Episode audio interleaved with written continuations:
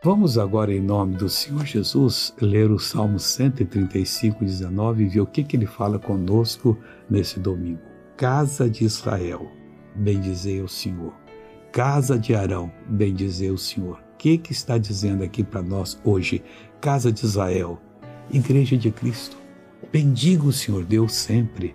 Casa de Arão, do pregador, no seu nome do seu pastor mas a casa toda aí é a igreja com todo mundo, ele é responsável por eles, é como um pai.